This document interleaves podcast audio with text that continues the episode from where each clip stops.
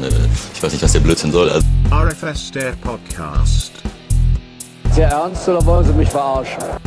All about Sim Football. So alles bla bla bla ist das doch. Alles bla bla bla ist das. Moin und Guess Who's Back? Wir sind wieder da mit unserer Saisonvorschau. Vorhin haben wir noch zurückgeschaut und jetzt ein paar Minuten später, für euch eine Woche später, sage ich jetzt einfach mal, wollen wir gucken, was uns 23, 24 in der fünften Saison, ist es richtig, Paul, dass es fast eine Jubiläumssaison ist jetzt? Das ist die sechste, die ansteht. Wir haben jetzt die fünfte gespielt. Ah, okay, die sechste, wow. Ähm, die Zeit verfliegt. Es ist die, die große Saisonvorschau und wir gehen die liegend mit euch durch. Wir, wir schauen, was, was uns erwartet und sind immer noch mit mir ähm, Franco Zola Basti hier. Yes, hello. Genau, David Davidov auch dabei Jawohl. und Paul Pobel auch noch am Start. Glück auf. Damit haben wir eigentlich auch alle Ligen irgendwie ein bisschen abgedeckt, oder? Also die, die wir am wenigsten kennen, ist wahrscheinlich die Premier League. Da haben wir nur zwei Co-Teams am Start, aber ich würde sagen, bringen wir die einfach direkt hinter uns. Gibt es auch viel zu erzählen, viele Top-Teams und ich würde einfach die erste Frage mal an David, Davidov stellen. Du bist ja mit Southampton aktuell als Co-Team Co-Team da unterwegs. Was ist deine Meinung zur Liga und was ist dein Ziel mit Southampton? Wie lange wirst du die überhaupt noch haben? Ja gut, wie lange ich die haben werde, liegt dann am Ende daran, wer Interesse hat, die zu übernehmen. Ähm, grundsätzlich ähm, ist die Liga halt extrem stark mit den ganzen Top-Teams und da wird es halt für Southampton generell schwierig, ähm, den Klassenerhalt zu schaffen. Aber vom Kader her bin ich trotzdem der Meinung, ähm, dass da auf jeden Fall die Möglichkeit besteht, sich irgendwo im Mittelfeld zwischen 11 und 15, würde ich mal sagen, zu etablieren. Ja, ich habe mit Norwich, glaube ich, die gleichen Ambitionen wie du. Da sehen wir uns auf jeden Fall in der Konkurrenzsituation wieder. Wir wollen ja nicht über das graue Mittelfeld sprechen, sondern wir wollen über die Meisterschaftskandidaten sprechen. Und ich würde jetzt einfach mal Franco um eine Prediction bitten. Wer holt's dieses Jahr? Wer wird Meister in England? Also, wie wir schon letzte Woche besprochen haben, äh, würde ich Liverpool wieder mit reinnehmen, auch wenn die Saison scheiße war vom letzten Mal, muss man einfach so auf Deutsch ganz, äh, ganz klar sagen. Ähm, sonst ist es natürlich immer die üblichen Verdächtigen, dass Menu mit oben rumspielt. Ähm, dass Geiger den Titel verteidigen will, ist eigentlich auch relativ klar. Die Spurs waren knapp dran. Bei City äh, noch ein bisschen die Fragezeichen dahinter, aber er hat ja im Sommer, so habe ich das mitbekommen, viel Talent auch abgegeben, auch gegen mich, bei mir zum Beispiel, ähm, um sich Stärke einzukaufen. Ähm, da fehlt es vielleicht noch auch ein, zwei Jahre. So ein- vielleicht ein McAllister oder ein Adeyemi oder Rodrigo, die brauchen vielleicht noch, um die richtige, um das Peak zu erreichen, noch ein, zwei Jahre. Aber auch der Kader ist für die Meisterschaft gewappnet. Äh, ich sage mal, es wird Menu dieses Jahr. Okay, Manchester United. Ähm, dann würde äh, Rico seinen zweiten Meistertitel feiern können. Es, unter den acht wertvollsten Teams der Sinn sind übrigens fünf aus England und das eine, was du da nicht genannt hast, ist Arsenal. Und da würde ich jetzt einfach mal Pobel fragen, was erwartest du von Arsenal in der neuen Saison? Sportlich gar nicht so viel, aber äh, kein Disrespect an, an Flo. Ähm, der Kader ist ziemlich spannend, aber da ist mir noch zu vieles zu grün hinter den Ohren, ähm, ja, als dass sie da nach größerem streben könnten, meiner Meinung nach. Natürlich haben sie auch Topspieler wie Saka oder Saliba, ähm, die mich beide sehr überzeugen, aber insgesamt ist es noch zu jung. Ein Xavi Simmons, ein Saire Emery und so weiter, die brauchen einfach noch ein paar Jährchen, um, um auf das Niveau zu kommen, dass die mit, mit Teams wie Liverpool, City, Chelsea oder den Spurs mithalten können. Man United nehme ich da übrigens ein bisschen mit raus. Äh, die überperformen immer. Kleines Augenzwinkern an, an Rico. Okay, ähm, na gut, dann musst du dich jetzt aber festlegen. Also Arsenal und United siehst du nicht, aber wer von den vier genannten wird deiner Meinung nach Meister? Ich müsste, ja, schwieriges Thema, aber ich sage jetzt einfach mal Liverpool. Okay, wir haben einmal United, wir haben einmal Liverpool. David, möchtest du dich bei irgendjemandem anschließen oder hast du noch einen ganz anderen Tipp? Mm, Also mein Tipp wäre tatsächlich Manchester City. Ähm, auch wenn die zwar manchmal schwächere Phasen haben, aber grundsätzlich haben die ja im Sturm schon absolute Top-Leute mit Rodrigo, Dembele und so weiter, die die halt dementsprechend auch im relativ dünnen Mittelfeld mit einsetzen können. Von daher bin ich der Meinung, dass die da auf jeden Fall ganz oben mitspielen werden. Gut, dann habe ich jetzt hier noch eine, ähm, eine Wildcard-Frage. Kann denn auch Stoke vielleicht überraschen? Der Kader ist natürlich immer vor allen Dingen stark, aber auch taktisch stark. Und ähm, ja, vielleicht können die da irgendwie mitmischen oder sich zumindest erneut für die Champions League qualifizieren. Ähm, ich gebe die Frage einfach mal an Franco Zola. Äh, also ich glaube, das war letztes Jahr das Peak, was man mit dem Kader erreichen kann, auch wenn die immer stark sind. Und ich auch so, immer so ein bisschen mit die Daumen drücke und manchmal auch nicht, je nachdem, äh, was ich für einen Tag habe. Ähm, glaube ich, dass ich schätze mal eher auf Platz 6 dieses Jahr, wenn alle Teams wieder normal performen, wie sie performen sollten. Ähm, dann ist da dieses Jahr nicht mehr so viel zu holen wie letztes Jahr. Ich würde es ihm irgendwo auch gönnen, auch wenn ich das Konstrukt Saug mal schön und mal nicht so schön finde. Okay, dann ähm, haben wir jetzt schon von euch die Tipps äh, gehört. Ich würde mal Liverpool an, an, meiner Stelle auf Platz 1 setzen und wir gucken mal ein bisschen weiter nach unten in der Tabelle. Wer kommt vielleicht von, von unten mehr nach oben? Wen habt ihr im Blick, der überraschen könnte? Ähm, ich, ja, ich muss natürlich immer jemanden ansprechen. Dann Paul, wer überrascht die Saison? Schon gar nicht so leichte Frage, aber also was heißt du überraschen? Ich glaube, dass Everton eine deutlich größere Rolle spielen wird ähm, als in der vergangenen Saison, die ja auch in der Vorbereitung schon stark sind. Ibra hat sich da einen guten Kader aufgebaut. Ich glaube, dass West Ham eine, eine größere Rolle spielen wird. Milito hat schon bei Udine gezeigt, dass er taktisch auch was kann, dass er Stärke holt und ja, gut mit so einem Kader umgehen kann. Und ansonsten freue ich mich auch über ähm, User, die sich nicht das größte Team nehmen, aber lang dabei sind. Und da würde ich mal ähm, Brentford und Watford adressieren. Ähm, Brentford als Aufsteiger jetzt hier fast 300 Millionen Marktwert. Vorne drin Ivan Tony, ja natürlich sein, sein Wettthema, aber ansonsten ist es ein wahnsinnig guter Sportler, ein Top-Stürmer vorne drin. Die könnten ordentlich was reißen. Ähm, mit Martinez noch im Tor eine Top-Lösung. Das, das könnte ordentlich was werden und ähm, Watford, den drücke ich da einfach die Daumen, weil ich das cool finde, dass da einer sich fünf Jahre an so ein Team setzt, ähm, gut was aufbaut und ja, freut mich. Ja, eine schöne Geschichte. Ähm, Brentford natürlich ein spannender Aufsteiger, aber mit Newcastle auch noch ein großer Name dabei und ähm, West Bromwich mit Zweitligaspezialist Füchsler aufgestiegen. Ähm, wen habt ihr im Blick, dem, also wem drückt ihr die Daumen, dass sie nicht absteigen, aber wer muss vielleicht unten richtig bangen? Also David, hast du, hast du Abstiegskandidaten oder möchtest du dich nicht festlegen da? Ähm, also tatsächlich würde ich jetzt fast behaupten, äh, dass West Brom sehr wahrscheinlich wieder eher nach unten geht. Auch Huddersfield äh, ist für mich so ein ähm, Team, was jetzt weder stärketechnisch besonders ähm, stark ist, um, um um sich zu retten. Also das wären eigentlich so die zwei Kandidaten, die ich jetzt auf dem Schirm habe. Und jemanden, dem du noch besonders die Daumen drückst, vielleicht aus Sympathie, außer deinem, deinem eigenen Co-Team Southampton? Ja, also im Grunde, wenn man sich die Tabelle von der letzten Saison anguckt, ist es auf jeden Fall West Ham. Ähm, die haben ja jetzt einen aktiven Trainer an der Seite, aber ich bin der Meinung, dass die eigentlich nichts mit dem Abstieg zu tun haben sollten. Gut, dann würde ich sagen, wir ziehen aus England weiter oder hat noch jemand was zur, zur Premier League zu sagen?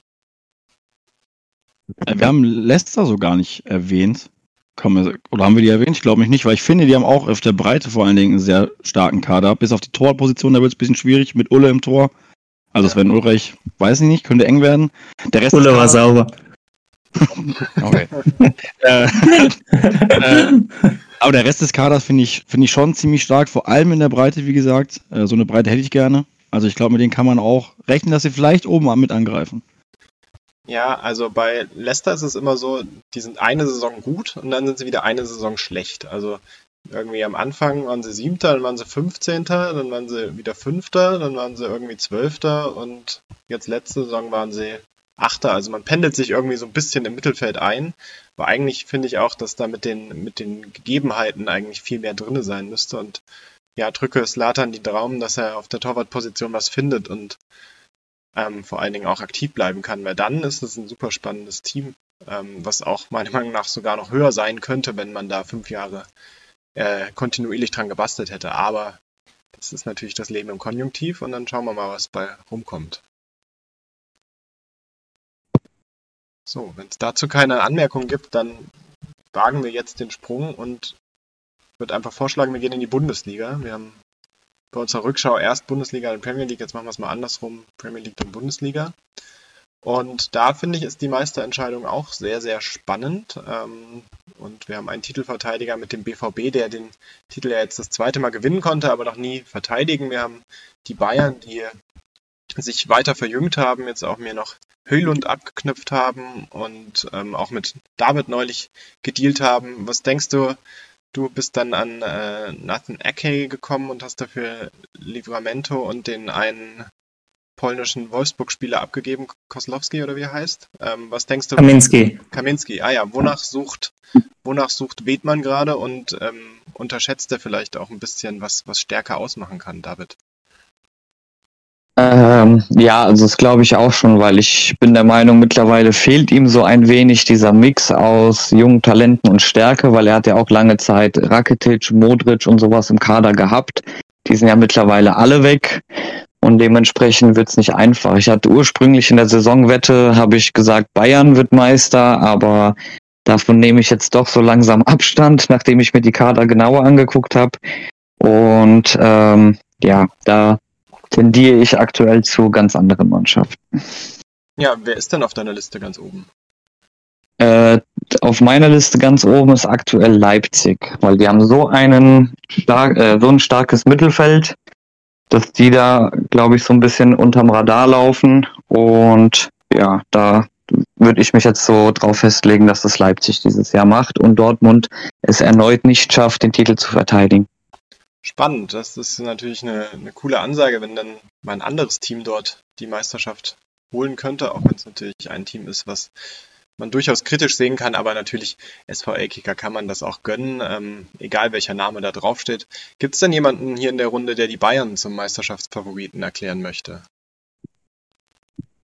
Ich würde es mal machen. Also Ich habe sie ja fast schon, fast schon ein bisschen weggesprochen in der Vorbereitung, weil mir auch so ein bisschen die Top-Qualität fehlt. Ähm, in der ersten Elf bei ein paar Spielern kann man sich natürlich fragen, sind Spieler wie Heylund oder Livramento schon so weit, um bei Bayern in der Startelf zu stehen. Auf der anderen Seite, sie haben halt einen Donnarumma im Tor, sie haben einen ähm, Vinicius Junior im Sturm und das ist eine Achse, die hat Leipzig nicht, die hat Dortmund nicht, äh, die hat auch Leverkusen nicht, die hat da kein anderes Team und ich denke, insgesamt ist der Kader schon meisterschaftsreif.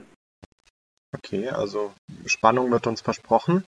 Dann jetzt die Frage an ähm, Basti, wen hast du oben auf dem Zettel und wen außer den genannten Dortmund, München und Leipzig möchtest du noch in die Top 4 oder Top 5? Es gibt ja fünf Champions League Plätze in der Bundesliga diese Saison wieder hineindichten. Ich würde gerne die Hertha reindichten, aber das äh, Gedicht würde mir keiner glauben. Ähm, erstmal ist für mich tatsächlich auch Leipzig erstmal äh, der Meisterschaftskandidat. Also der Kader ist schon echt knackig, auch in der Breite. Dortmund auch, aber da sind auch ein paar Oldies dabei, aber das ist ja eigentlich gar keine verkehrte Taktik. Ähm, ich traue es den schon zu den Titel zu verteidigen und bei, bei Weedman muss man schauen bei Bayern. Die Truppe ist schon jung, aber ich glaube, da kann man trotzdem bei uns in der Liga den Titel holen. Ähm, zu den Leuten, ich denke mal, Stuttgart wird auch wieder weiter mit oben äh, rumspringen, kann ich mir sehr gut vorstellen.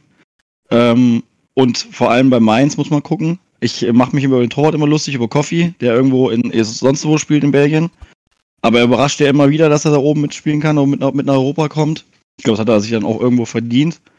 Und wie dies am schwierigsten wird, meiner Meinung nach, könnte Bielefeld und Düsseldorf werden. Da wird es auch einfach nominell eng. Aber auch da ist es immer wieder, Düsseldorf ist seit zwei, drei, vier Jahren, ich weiß gar nicht wann in der Bundesliga, zwei Jahre, drei Jahre, irgendwie sowas. Ein Jahr. Ja, genau, zwei, drei Jahre habe ich ja gesagt. Ähm, Drei minus zwei. also schon, schon wild, dass sie sich überhaupt gehalten haben, aber es könnte dieses Jahr jetzt auch wieder eng werden. Wobei auch neuer Manager, glaube ich, ne, mit Finky. Einfach mal gucken, was da so passiert. Und wir hatten ja in der Vorschau schon Bremen mal erwähnt. Da, glaube ich, geht auch noch mehr. Ja. Wir haben ja auch, also wir haben oben große Namen mit Schalke, die wir jetzt noch gar nicht erwähnt haben. Frankfurt, die immer wieder von Eismann auch sehr, sehr konstant geführt werden. Ähm, aber wir haben auch unten im Tabellenkeller eigentlich große Namen. Also mit Gladbach und Leverkusen, die, die eigentlich viel gutes Material haben müssten und auch, auch Wolfsburg. Wem traut ihr denn den Sprung zu nach oben? Also ich frage jetzt einfach mal den Hertha-Trainer, das betrifft ja auch deine Konkurrenz. Vor wem hast du Angst aus der unteren Tabellenhälfte? Also wenn wir die beiden erwähnen, ich glaube nicht, dass es sich nochmal wiederholt. Mendieta hatte sich, glaube ich, jeden Spieltag-Thread äh, ein bisschen in den Arsch gebissen, so wie ich das in Erinnerung hatte. Ich glaube, da ist auch viel Wut im Bauch mit für die neue Saison. Ähm, hat mir aber damals Lacassette gegeben. Es hat ihm vielleicht auch diesen Dämpfer gegeben im Sturm. Und bei Leverkusen, wenn wir uns den Kader auch angucken, brauchen wir nicht drüber reden, dass das, also underperformed ist noch vage ausgedrückt. Da muss deutlich mehr kommen in der neuen Saison. Und eigentlich müsste Leverkusen nominell auch vor mir stehen. Wenn sie am Ende wieder hinter mir sind, finde ich es okay. Sagen wir es mal so.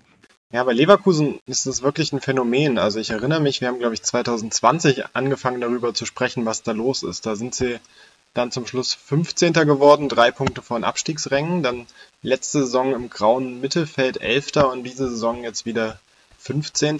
Ähm, ist das einfach ein taktisches Problem oder was, was machst du da als, als, als Grund aus? Vielleicht mal die Frage an Pobel, du hast meistens sowas ganz gut im Blick. Ja, also er setzt natürlich viel auf Talente, aber insgesamt ist der Kader ziemlich gut. Vicario als Torwart ist jetzt bei den Spurs hinten drin, dann Frimpong, Brandt, Bentancur, Asensio und Co. Also der Kader kann wirklich was, ähm, auch qualitativ jetzt schon. Und es ist ein Giant-Klassiker, das hat er auch bei äh, FT früher äh, so abgeliefert bei Valencia. Starker Kader, aber immer taktisch unterdurchschnittlich. Und wenn er sich da ein bisschen Nachhilfe geben lassen würde, also ja, oder ein bisschen, bisschen mehr testen würde, vielleicht eine Taktik findet, die gut passt, dann ist eigentlich für Leverkusen schon viel drin. Auch vielleicht ein, ein Überraschungskuh in die Top 3 hinein. Ja. Ähm, genau, also ich glaube, die Liga, da sind wir uns auch irgendwie einig, die ist hinter den Top-Teams relativ nah beieinander und vielleicht auch nicht so stark wie jetzt zum Beispiel die Premier League. Und ähm, bei mir auf dem Vorbereitungszettel steht jetzt noch ein Kader, der hat im, im, in der Sturmspitze Lacassette und Pulisic und ansonsten ist man gut aufgestellt. Ähm, die Frage an David, was traust du so, so, einem, so einer Sturmspitze zu? Was kann die Hertha damit vielleicht reißen? Geht es über den letztjährigen Platz 9 hinaus? Ja, ist durchaus möglich. Also ähm, ich lege ja grundsätzlich immer großen Wert darauf, dass man vernünftige Stürmer hat, weil die am Ende die Tore schießen müssen. Und ich glaube, da ist man mit Pulisic und Lacassette in der Bundesliga eigentlich ganz gut aufgestellt. Sollte Lacassette wechseln wollen, dann PN an mich. Wird nicht passieren. Okay, dann sprechen wir jetzt hier nicht über Deals. Schade. Ähm, ich hätte gerne mal einen Podcast-Live-Deal gehabt, aber da muss ich mir vielleicht beim nächsten Mal einfach noch dealwilligere Manager einladen.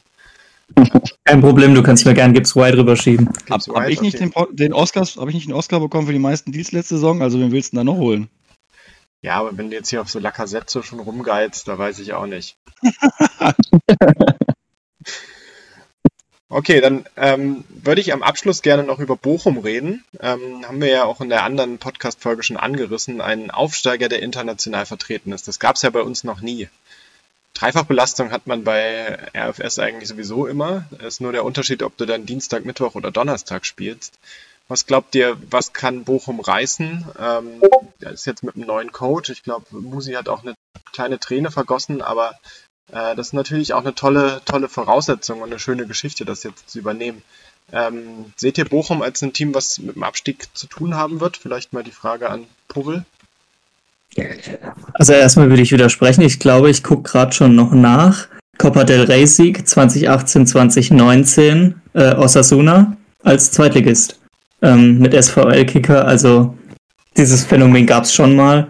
Ähm, ja, aber ist natürlich extrem selten oder eine große Überraschung. Und wenn man sich den Kader anschaut, ich hatte das ja schon in der letzten Podcast-Folge erwähnt, die können da eigentlich schon mithalten. Ich traue denen mindestens einen Mittelfeldplatz zu, wenn sie taktisch gut weiter unterwegs sind ähm, und der, der neue Manager da gut dran bleibt. Bin da guter Dinge und ja, hau Bochum auf jeden Fall einiges zu. Oh ja, da hat mich das äh, RFS-Lexikon korrigiert. Danke dafür, vor allen Dingen, weil Osasuna mal mein Lieblingsbeispiel für, für Außenseitersiege war. Ähm, denkt ihr, man kann mit der Taktik, mit der man das, den Pokal gewonnen hat, jetzt einfach weitermachen oder muss man sich sehr an die Bundesliga anpassen? David, was denkst du, ist eine Pokaltaktik bei dir was anderes als das, womit du in der Liga antrittst? Ähm, nee, schwierig zu beantworten. Also grundsätzlich gucke ich schon immer, dass ich zwei, drei verschiedene Formationen habe, mit denen ich immer so ein bisschen spielen kann, je nachdem, ob man gegen eine Top-Mannschaft spielt oder eher gegen abstiegsbedrohte Mannschaften. Da könnte man schon eher offensiv an die Sache gehen, aber äh, jedes Mal ein und dieselbe Taktik zu verwenden, ähm, halte ich jetzt nicht so viel von. Sollte man schon ein bisschen ähm, ein breiteres äh, Fach haben, um da halt eben auf gewisse Situationen reagieren zu können. Okay. Dann danke ich dafür. Und wenn niemand mehr was zur Bundesliga zu sagen hat, dann könnten wir weiterreisen. Wohin wollt ihr? Ich frage einfach mal Basti, welche Liga wollen wir uns als nächstes vornehmen?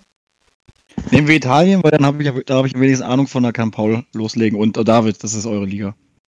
Okay, dann äh, übergebe ich Italien einfach direkt für das Anfangswort mal an Paul. Ja, also Italien für mich in der Spitze eigentlich eine ziemlich ausgeglichene Liga gewesen. Jetzt ist mit Juve da ein Top-Favorit da, die einfach Spieler haben, die nochmal ein anderes Niveau haben. De Bruyne mit einer der besten Spieler aktuell, Messi, äh, Milinkovic, Savic, Müller, äh, Shalanolu und so weiter. Da ist einfach ein, ein sehr hohes Niveau dabei und taktisch scheint es ja auch in der Vorbereitung ziemlich aufzugehen. Also ich glaube, es ist nicht so viel gesagt, wenn ich sage, die sind Top-Favorit auf die Meisterschaft, aber ansonsten kann man natürlich auch ähm, zu anderen Teams schauen, die da ein Wörtchen mitzureden haben. Mittlerweile kann man da auch mein Team mit nennen, Samp, ähm, weiterhin noch sehr jung, aber mittlerweile auch mit guter Stärke versehen. Die Mailänder Clubs äh, AC und Inter beide starke Kader insgesamt. Vielleicht Milan hier und da noch eine kleine Schwäche. Da fehlt mir so ein bisschen der zweite Top-Stürmer. Trotzdem hat er es geschafft, durch gute Taktiken dreimal Meister zu werden. Inter eigentlich ein starker Kader, aber struggelt immer mal wieder taktisch. Hat sich heute auch ein bisschen äh, aufgeregt, ähm, dass es bei ihm in der Vorbereitung nicht so gut geklappt hat. Aber auch Napoli kann man nennen. Esco hat da jetzt viele junge Spieler geholt. Napoli, muss man sagen, ähm, hatte auch viel Glück jetzt mit, mit Einberufungen mit Minjae Kim und Quarazkelia, die sich ziemlich gut gemacht haben. Und dementsprechend kann man die da eigentlich auch in den Top 5 nennen. Ähm, ja, und dann sind halt auch noch Teams wie, wie Sassuolo, die in der Vorbereitung rasieren und Ronaldo vorne drin haben. Udinese mit äh, Spielern wie Dybala. Das kann eigentlich eine interessante Saison werden. Und natürlich ein Team möchte ich natürlich nicht ungenannt lassen. Äh, Atalanta. Ähm, junger Kader, muss ich leider sagen, guter Umbruch gelungen, ähm, viele spannende Spieler. Vielleicht noch ein, zwei Jahre braucht, bis man dann Top 5 noch angreifen kann oder man macht es halt durch eine taktisch gute Saison. Aber da hast schon, hast schon gut was geleistet und natürlich möchte ich nicht unerwähnt lassen, dass da auch die Jugend mit äh, Canesecci, Scalvini und Co. oder durch Einberufungen wie Höllund, dass da ab und zu mal was Gutes auch kommt. Ja, ähm, okay, dann nehme ich das mal als Ball, ähm, bevor ich dann David nochmal zu, zu Juve sprechen möchte. Also Bergamo schaut eigentlich eher nach unten, weil wir auch nochmal Stärke deutlich abgegeben haben und eigentlich auch noch dabei sind, weiter Stärke abzugeben. Mal schauen, was da noch in den nächsten Tagen passieren kann. Ähm, klar ist, ist die Sache, wenn man dann eine gute Jugend in der Hinterhand hat oder mal ein bisschen Glück auf dem Transfermarkt. Das Glück war mit diesem Sommer leider nicht so hold. Also so viel Geld für Hölle und eingenommen und dann nichts für mich geholt. Also da, da, da frage ich mich schon, für wen kauft man eigentlich ein? Kauft man, also wenn man nicht an mich denkt, so, ne? Ähm, ja, aber danke für die Erwähnung und ich hoffe, dass ich zumindest in den Spielen gegen dich top auf den Punkt da sein kann und sonst schauen wir mal, was passiert. Ich freue mich auf das Europa League Abenteuer. Das war ja auch so eine Sache dann am Ende noch ganz knapp irgendwie ein Punkt, nee, ein Tor hat mir, glaube ich, gefehlt, um noch einen Platz weiter oben zu stehen. Ähm, war auf jeden Fall ein spannendes Finish und in Italien ist auch ein bisschen so, dass man niemanden wirklich treffen möchte, außer so vielleicht eine Handvoll Teams, die wirklich Abstiegskandidaten schon sind, aber ähm, ja, überraschen können die dann auch wieder alle. Ich möchte, bevor wir irgendwie weiter nach unten in die Liga schauen, nochmal über Juve sprechen, weil das ist ja jetzt wie so ein bisschen Phönix aus der Asche, schlafender Riese, nur geweckt. Ähm, David, was war deine, was war dein Ziel, als du angetreten bist, den Job? Und wie würdest du das jetzt vergleichen? Ist es besser gelungen, als es dir hättest wünschen können? Und wo möchtest du gerade noch weitere Baustellen im Kader füllen? Ja, also größt, äh, zum einen war ich auf jeden Fall überglücklich, dass ich die Möglichkeit überhaupt bekommen habe, auch mal ein Top-Team zu trainieren. Und ähm, ja, dadurch, dass ich halt eigentlich die ganzen Jahre immer nur komplett auf Stärke gelegt habe, habe ich halt jetzt natürlich versucht, so einen gesunden Mix zu finden. Da sind ein paar alte Spieler auch wiedergekommen, wie Messi zum Beispiel oder De Bruyne. Aber an sich auch mit, mit Spielern wie Enmesha, Chalanulu hat man ja auch immer noch Spieler, die, die in einem guten Alter sind. Und ja, da ist es für mich halt einfach wichtig, so einen vernünftigen Mix zu finden und trotzdem auch in der Breite stärketechnisch gut aufgestellt zu sein. Okay, sehr spannend. Gibt es denn jemand, der von den, von den jungen Leuten absolut unverkäuflich ist oder redest du über jeden?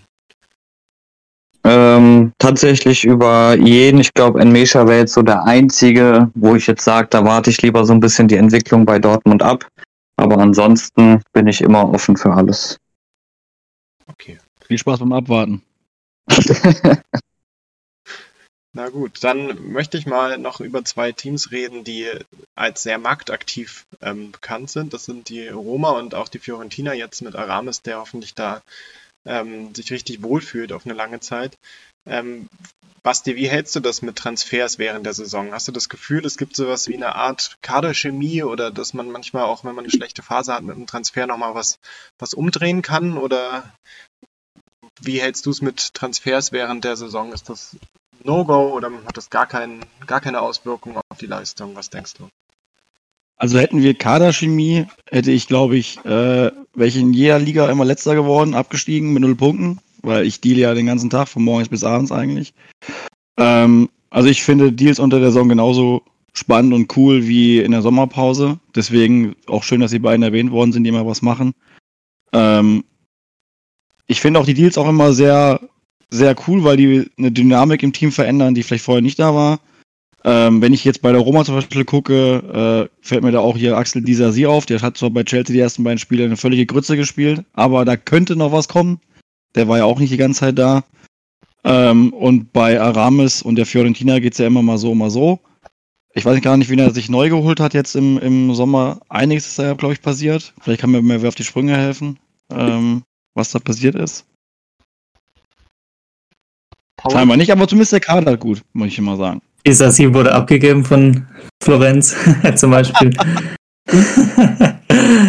ich schaue gerade, Kera wurde geholt, äh, natürlich auch Singo und Gilamon. Äh, Edouard wurde geholt. Ähm, ja, also ist einiges passiert, wenn man so durchschaut, die Transfers.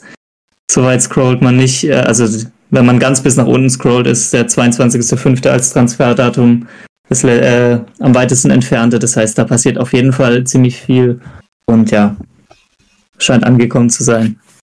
Ja, ich, muss, ich muss sagen, was, ganz kurz, wenn ich die nur brechen darf, eigentlich fällt mir bei der Roma extremst auf, ist die Abgabe von Rasmus Christensen und Geld gegen Tjag Ernst, der junge Mann von Hertha im Tor. Dadurch viel Risiko. Aber ich meine, er ist, glaube ich, ja Hertaner. Ich glaube, er weiß, wovon er redet. Denke ich mal. Genau, und ähm, er hat ja selber auch mit Nelson Viper gemacht, ähm, für den er Los, Lozano ab, oder Lozano, wie man ausspricht, ähm, abgegeben hat. Ähm, ja, auch mal, mal riskante Deals in die Zukunft. Ich finde, Labis hat eh so eine kleine Entwicklung durchgemacht, nachdem er vorher immer ein bisschen die Italiener festgehalten hat, kann man gefühlt, zumindest wenn sie mal zwei, drei Monate da waren, über jeden bei ihm sprechen. Und ähm, die Deal-Aktivität war ziemlich unterschätzt. Ähm, wahrscheinlich sogar einer der aktivsten gewesen in der vergangenen letzten Saison. Daumen hoch. Allein, dass er Viper und Gruder vom Mainz bekommen hat. Ich dachte, dafür will äh, JR sein, seine Niere lieber abgeben, als die beiden abzugeben. Also Respekt. Ja, ich, wenn wir gerade bei der Fiorentina waren, da gab es natürlich auch irgendwie ein, zwei schöne Einberufungen zu sehen, wenn wir gerade über die Deals geredet haben mit Fantino und Beltran, die ähm, Aramis da gezogen hat. Was denkt ihr, also wie zufrieden seid ihr denn mit eurem Einberufungssommer? Da denke ich jetzt vor allen Dingen an, an Paul, du hast ja vorhin schon mal ähm, die Sampdoria angesprochen wie vergleichst du dich da mit anderen Teams, die in Italien ja auch ziemlich fleißig einberufen können, gerade so aus, aus Osteuropa oder auch aus Südamerika? Das ist schon eine einberufungsinteressante Liga und wenn man dann selbst nicht so viel Glück hat, äh, Ist das ein großer Nachteil? Ja, definitiv. Also ich, ich kenne es ja noch von FT, wo dann Sam plötzlich äh, ziemlich stark war und ziemlich gute Einberufungen hatte. Also Spieler wie Skriniar, ähm, Bruno Fernandes, Schick, äh, Prat, Andersen und Co. Äh, in, in Genua gespielt haben. Da hatte ich dann auch mal das Glück eine Zeit lang, aber mittlerweile kommt da gar nichts mehr und das ist ein herber Nachteil, auch wenn zusätzlich noch gar nichts aus der Jugend kommt. Dann muss man sich halt jedes Talent, jeden Spieler selbst holen, selbst erwirtschaften, selbst hochziehen, während andere dann für einen Slot und eine Million der nächsten 40 Millionen Innenverteidiger mit 19 Jahren ähm, ins Team bekommen. Das Glück habe ich nicht, ähm, das ist ein Nachteil und da muss man immer so ein bisschen noch mehr arbeiten, um den Nachteil auszugleichen. Das merke ich, ähm, je größer das Team wird oder ja, je wertvoller das Team wird, umso, umso mehr wiegt dieser Nachteil eigentlich dann schon. Hm. Okay, dann. Ähm, Scalvini war übrigens gemeint. Wen hast du gemeint? Scalvini war gemeint mit 19-jähriger Innenverteidiger aus der Jugend irgendwie schnarrt dein Mikro. Ich würde jetzt mal an David weitergeben. Und ähm, wir wollen nochmal über den Abstiegskampf sprechen, weil wir haben ja auch drei Neulinge in der Liga mit Benevento, Brescia und Salernitana, die, glaube ich, alle irgendwie auf dem Transfermarkt so einen Hilferuf-Thread ähm, hatten mit Hilfe, Hilfe, ich bin aufgestiegen, ich brauche kostenlose Laien und äh, kostenlose Oldies. Ähm, was erwartet ihr von den, von den drei Neulingen und wen seht ihr da noch im Tabellenkeller strugglen? Also wir reden auch jedes Jahr eigentlich über Spal Ferrara zum Beispiel, aber jetzt erstmal die Frage an David, die sehr unangenehme Frage, aber trotzdem, wen erwartest du im Abstiegskampf? Ähm, also definitiv Benevento erwarte ich im Abstiegskampf, weil äh, ich habe mir auch den Kader mal angeschaut und der ist ja sehr, sehr dünn und schwach besetzt. Die Laien sind auch eher Talente, das heißt, die werden da stärketechnisch jetzt auch nicht großartig den Unterschied machen können. Und Brescia ist auch ähnlich eigentlich, wobei die zumindest nochmal im Mittelfeld ein bisschen was haben mit Fidalgo, Chabot oder Cabot oder wie er heißt. Und äh, aber an sich sind es schon im Vergleich zu den anderen Teams in der Liga ähm, ja die Kader so mit der wenigsten Qualität. Das heißt, ich bin der Meinung, das wären so die zwei Direktabsteiger diese Saison. Aber man kann sich ja immer überraschen lassen. Genau, wir sehen das jetzt hier nicht als irgendeine Kritik an den, an den Teams, sondern nur als Aufforderung, noch mehr zu kämpfen und uns vom Gegenteil zu überzeugen. Gibt sonst noch was, was ihr zu, zu Italien loswerden wollt, oder wollen wir noch einen vorletzten Sprung machen? Okay, ich höre keine Einwände mehr. Dann schlage ich vor, wir sprechen über Spanien als nächstes. Ähm, und das Titelrennen in Spanien ist ja legendär eigentlich. Ähm, Barca immer noch ohne Titel, letztes Jahr äh, dreimal Zweiter geworden und aber trotzdem irgendwie vielleicht das stärkste, auf jeden Fall, wenn ich mich nicht irre, das wertvollste Team der, der Sim. Kann es Mit Abstand, glaube ich sogar. Sorry? Mit Abstand, glaube ich, sogar das wertvollste Team, wollte ich nur sagen, sorry.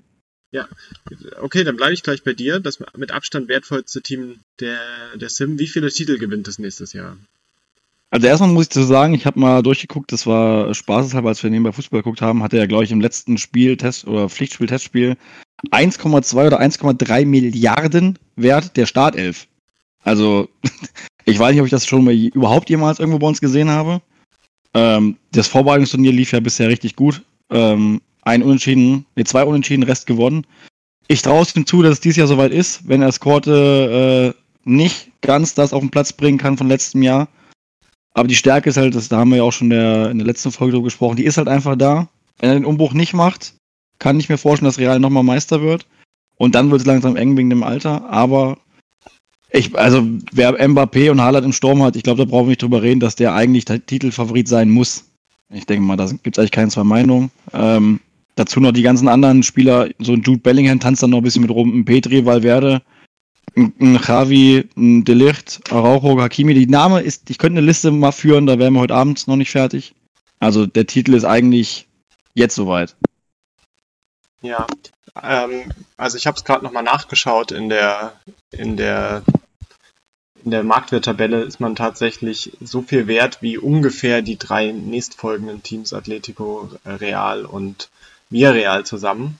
Und Ach du Schande. das ist eigentlich schon, also da führt kein Weg dran vorbei, dann auch mal so einen Titel einzuhamsen. Ich hatte ja vor ähm, ein paar Tagen auch in der, in der Sim gefragt, im Forum, wenn man jetzt die Chance hätte, Mbappé gegen Kane, De Bruyne und zwei CL-Titel zu tauschen, würdet ihr es machen?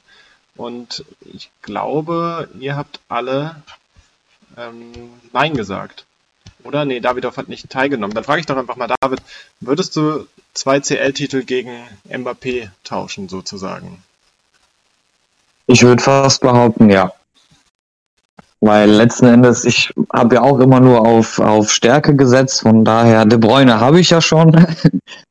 Und ähm, ja, also grundsätzlich glaube ich schon, weil ich, ich, ich würde jetzt fast behaupten, jeder würde gern mal äh, den Champions League-Pokal äh, in die Luft schwingen und da äh, wäre es jetzt von meiner Seite aus gelogen, wenn ich jetzt Nein sage. Okay, dann sind wir hier 50-50. Paul und ähm, Basti haben gesagt Nein. Äh, Paul hat auch vorhin in der anderen Folge gesagt, er glaubt, es wird vielleicht eine Top 2 werden, aber da fällt vielleicht eher Real raus. Wenn wir jetzt mal sagen, Barca wäre von uns allen der, der Meister-Tipp, oder möchte jemand widersprechen, dann ähm, wen seht ihr denn dahinter Barca auf Platz 2? Ist es noch real oder kann da schon jemand anderes rankommen? Also ich würde einfach jetzt mal kurz nochmal die Stimme erheben.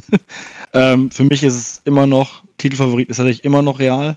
Also da funktioniert irgendwas, was sonst nicht funktioniert hat. Und nicht Barca, die sehe ich noch dahinter, aber spätestens nächstes Jahr oder in zwei Jahren ist es definitiv soweit.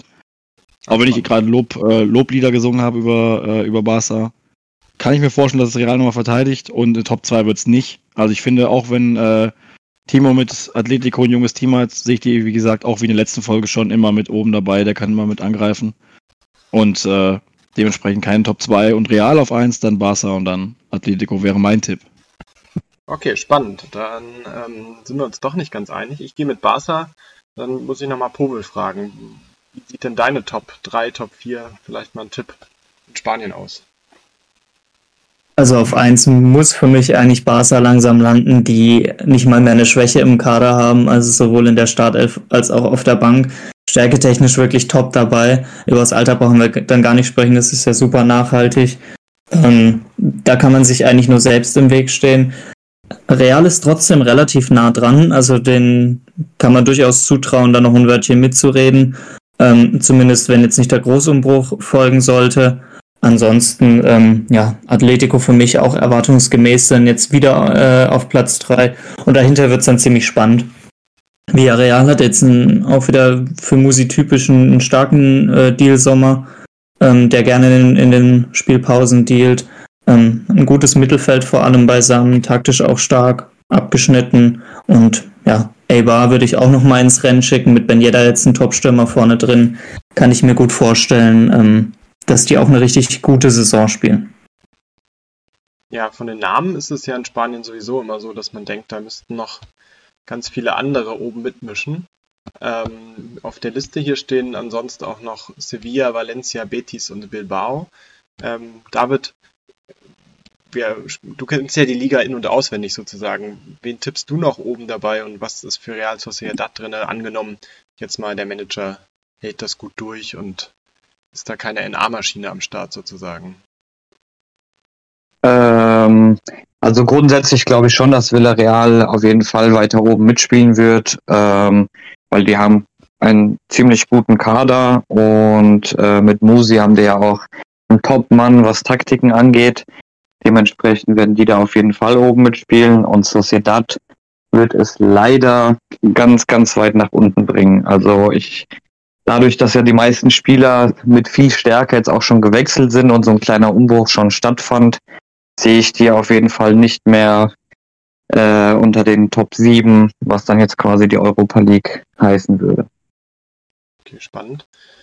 Bei den Neulingen in der Liga haben wir Alaves und Girona. Ähm, mit Alaves ein erneutes Baskenteam, das aufgestiegen ist. Also da ist auch für Derbys auf jeden Fall gesorgt. Und mit Girona ein Team, wo Paul hier in der Vorbereitungsliste geschrieben hat, ob das vielleicht ein Team ist, was bald in die Top 10 vordringen kann, da auch durch die Zugehörigkeit zur Citigroup tolle, günstige Einberufungen dort möglich sind. Ähm, Basti, hast du einen Blick für Girona? Ähm, kannst du die einschätzen oder wen möchtest du in Spanien noch auf die Liste setzen? Also Girona erstmal finde ich den, äh, den Kader, der wird ja immer besser und immer besser. Ich finde für den Aufsteiger schon echt einen guten, guten Kader, jetzt vor allem mit den äh, Ukrainern vorne. Einer von den beiden war ja, glaube ich, auch Torschützenkönig in, bei Donetsk oder so. Ich bin, das ist gefährliches Halbwissen. Aber ich glaube schon. Ähm, der hat ja auch schon gescored in der Liga.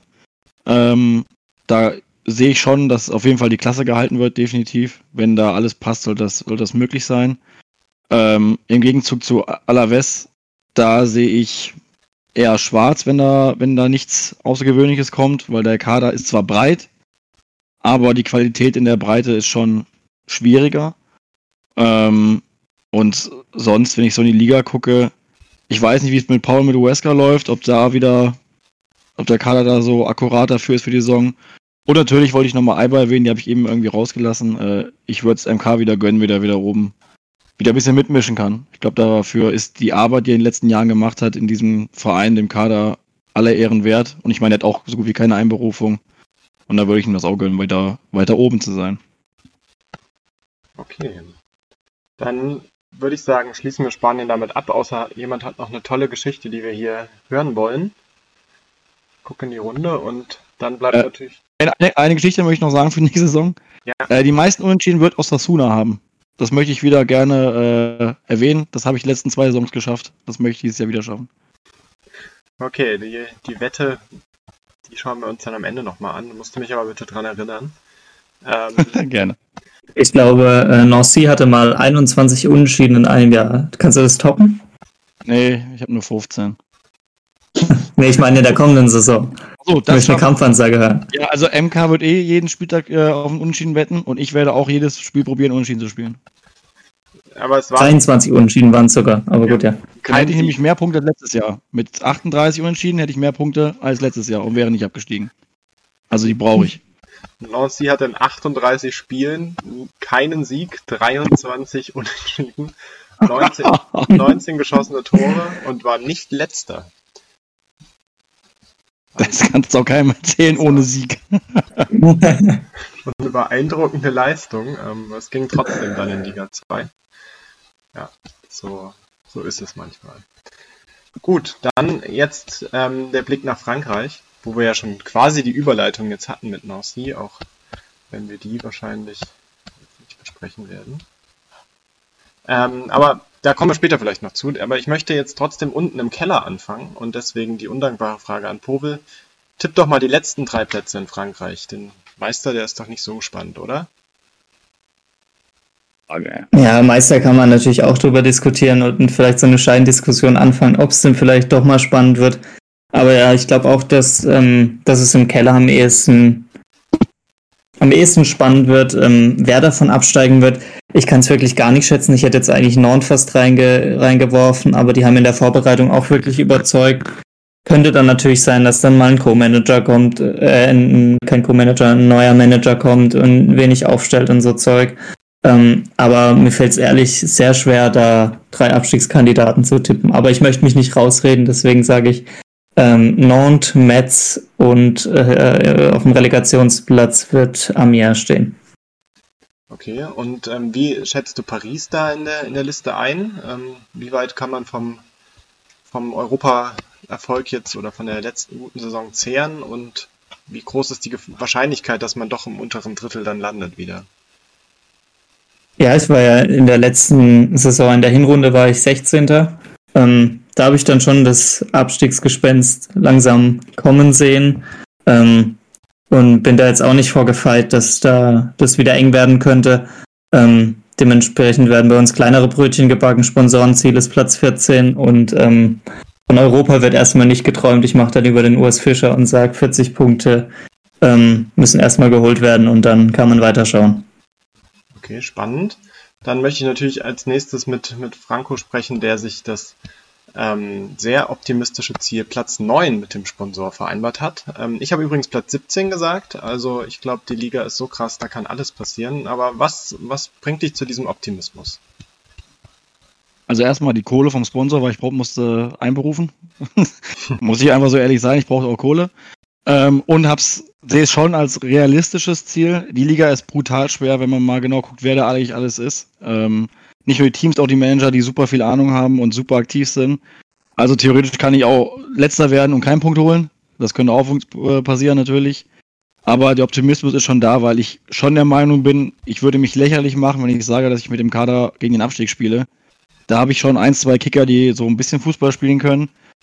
Ähm, von daher sehe ich schon die Möglichkeit, dass wir auf jeden Fall ins internationale Geschäft kommen. Platz 9 ist eigentlich schon das Ziel dieses Jahr. Mal schauen, wie es wird, wie es wird. Okay, deine ersten drei Gegner, ähm, man kriegst keine Schonung in der neuen Saison, die sind Monaco, PSG und Marseille. Wie viele Punkte gibt es aus den ersten drei Spielen? Vier. Ich sag nicht gegen wen, es sind vier. das heißt aber, eins hat auf jeden Fall gewonnen. Du hättest auch drei Unentschieden sagen können, aber das ist nicht die gleiche Taktik wie bei Osasuna anscheinend. Nee, ähm, also hier, ich will auch voll auf Angriff gehen. Ich will erstmal die große Fresse haben. Am Ende kann ich natürlich auch wieder ganz unten unter dem Boden, unter dem Teppich liegen, aber erstmal breite Brust, wir wollen Punkte holen. Ja, Ihr merkt schon, ähm, die Ligue 1 macht echt Spaß. Ähm, vielleicht jetzt die Frage an Davidov. Ähm, du kriegst das eher als Unbeteiligter mit. Hattest du schon mal in der Ligue 1 ein Team und also kannst du einmal kurz sagen? Ähm, ja, ich hatte in der letzten Saison Nizza, ich glaube, die letzten acht bis zehn Spieltage übernommen und habe die auf Platz fünf gebracht.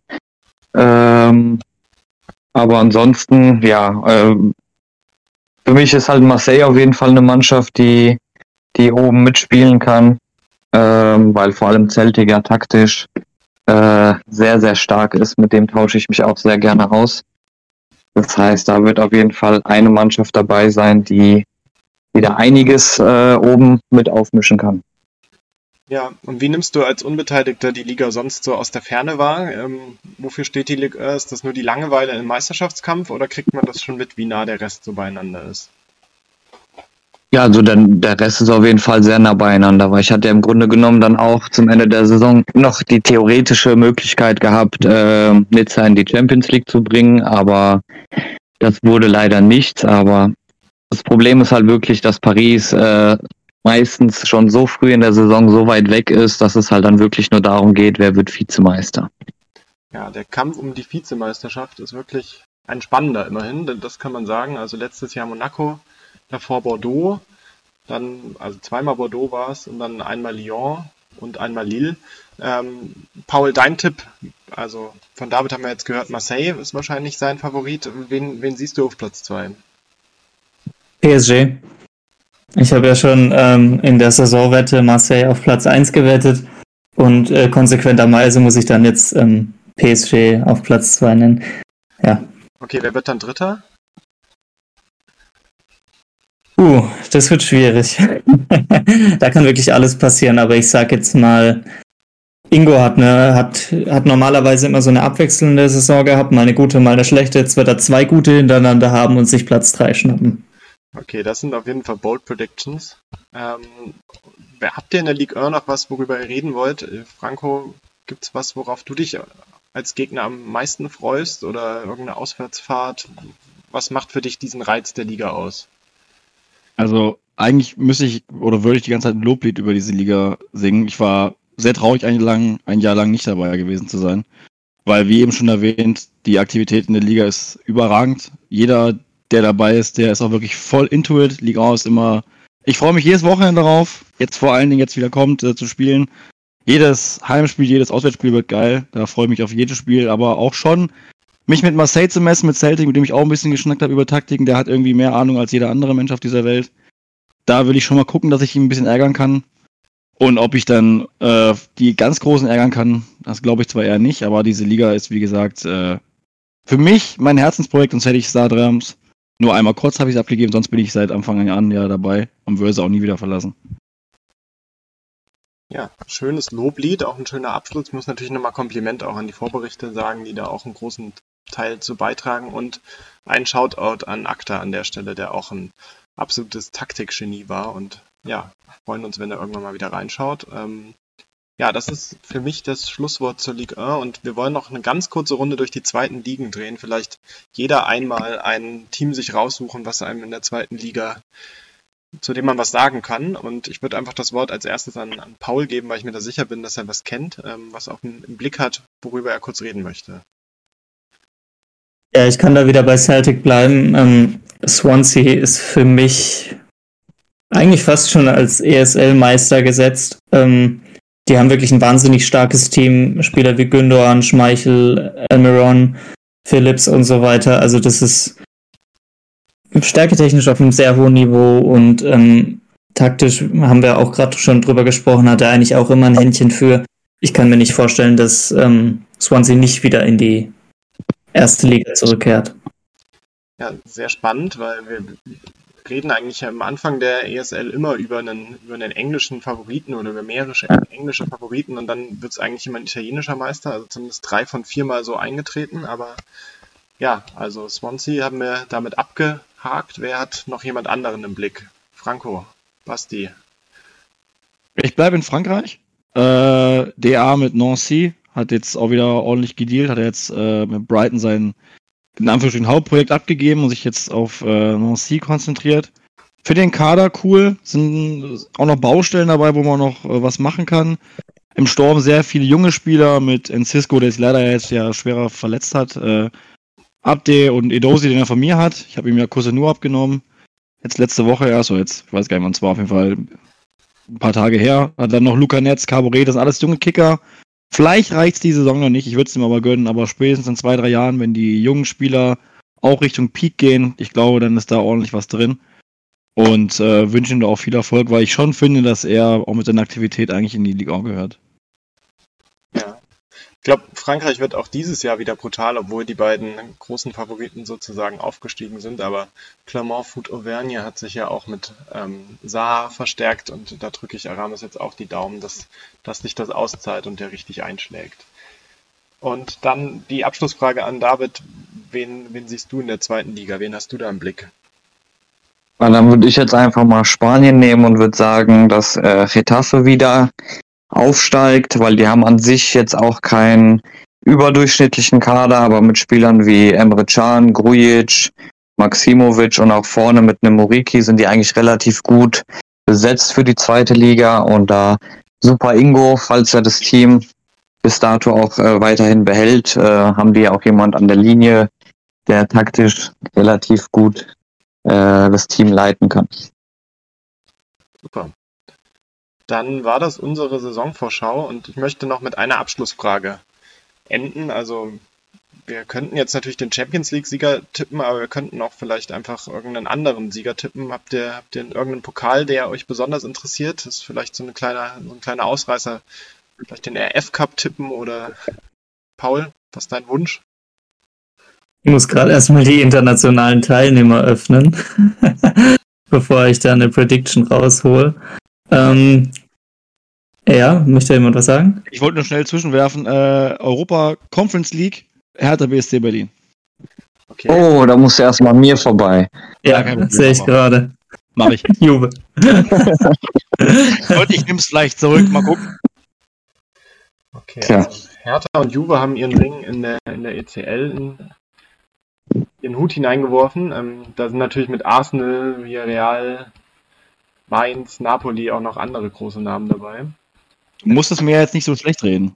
Nee, aber finde ich gut, dann sag, also du hast Hertha gesagt für die ECL, dann machen wir einfach die Runde weiter. David, glaubst du dran, Juve gewinnt die ECL? Ja,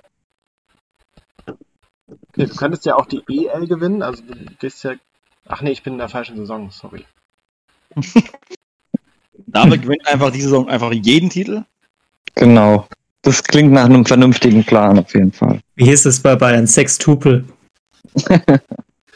Dann möchte ich mich korrigieren. Sind wir, sind wir da kein Villarreal in der ECL, sondern Juve und Brest und Eibar, Ja, dann geht's ja noch, ne? Hoffenheim Natürlich. und die Wolves. Okay, Paul, dir gehört das Schlusswort. Wer gewinnt die E ECL?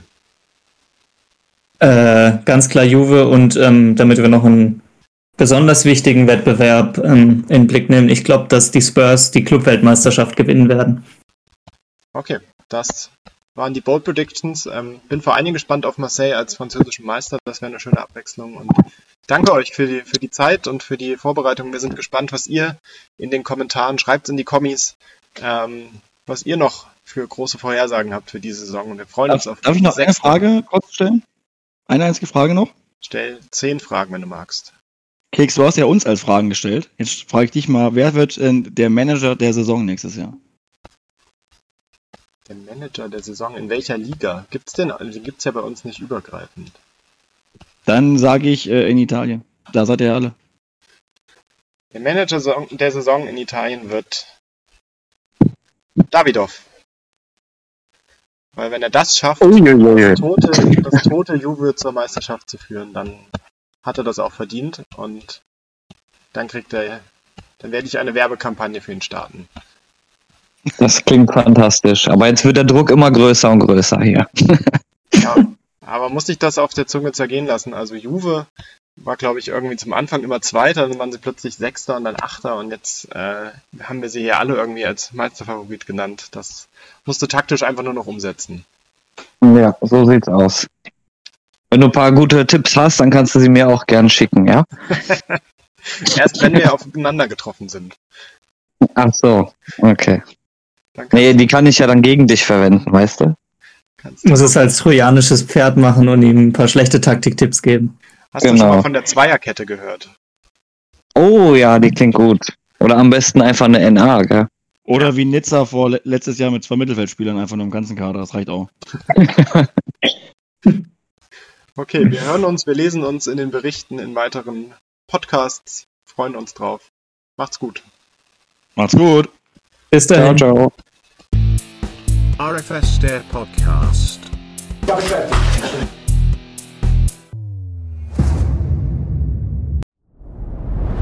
Dir hat dieser Podcast gefallen? Dann klicke jetzt auf Abonnieren und empfehle ihn weiter. Bleib immer auf dem Laufenden und folge uns bei Twitter, Instagram und Facebook. Mehr Podcasts findest du auf meinpodcast.de.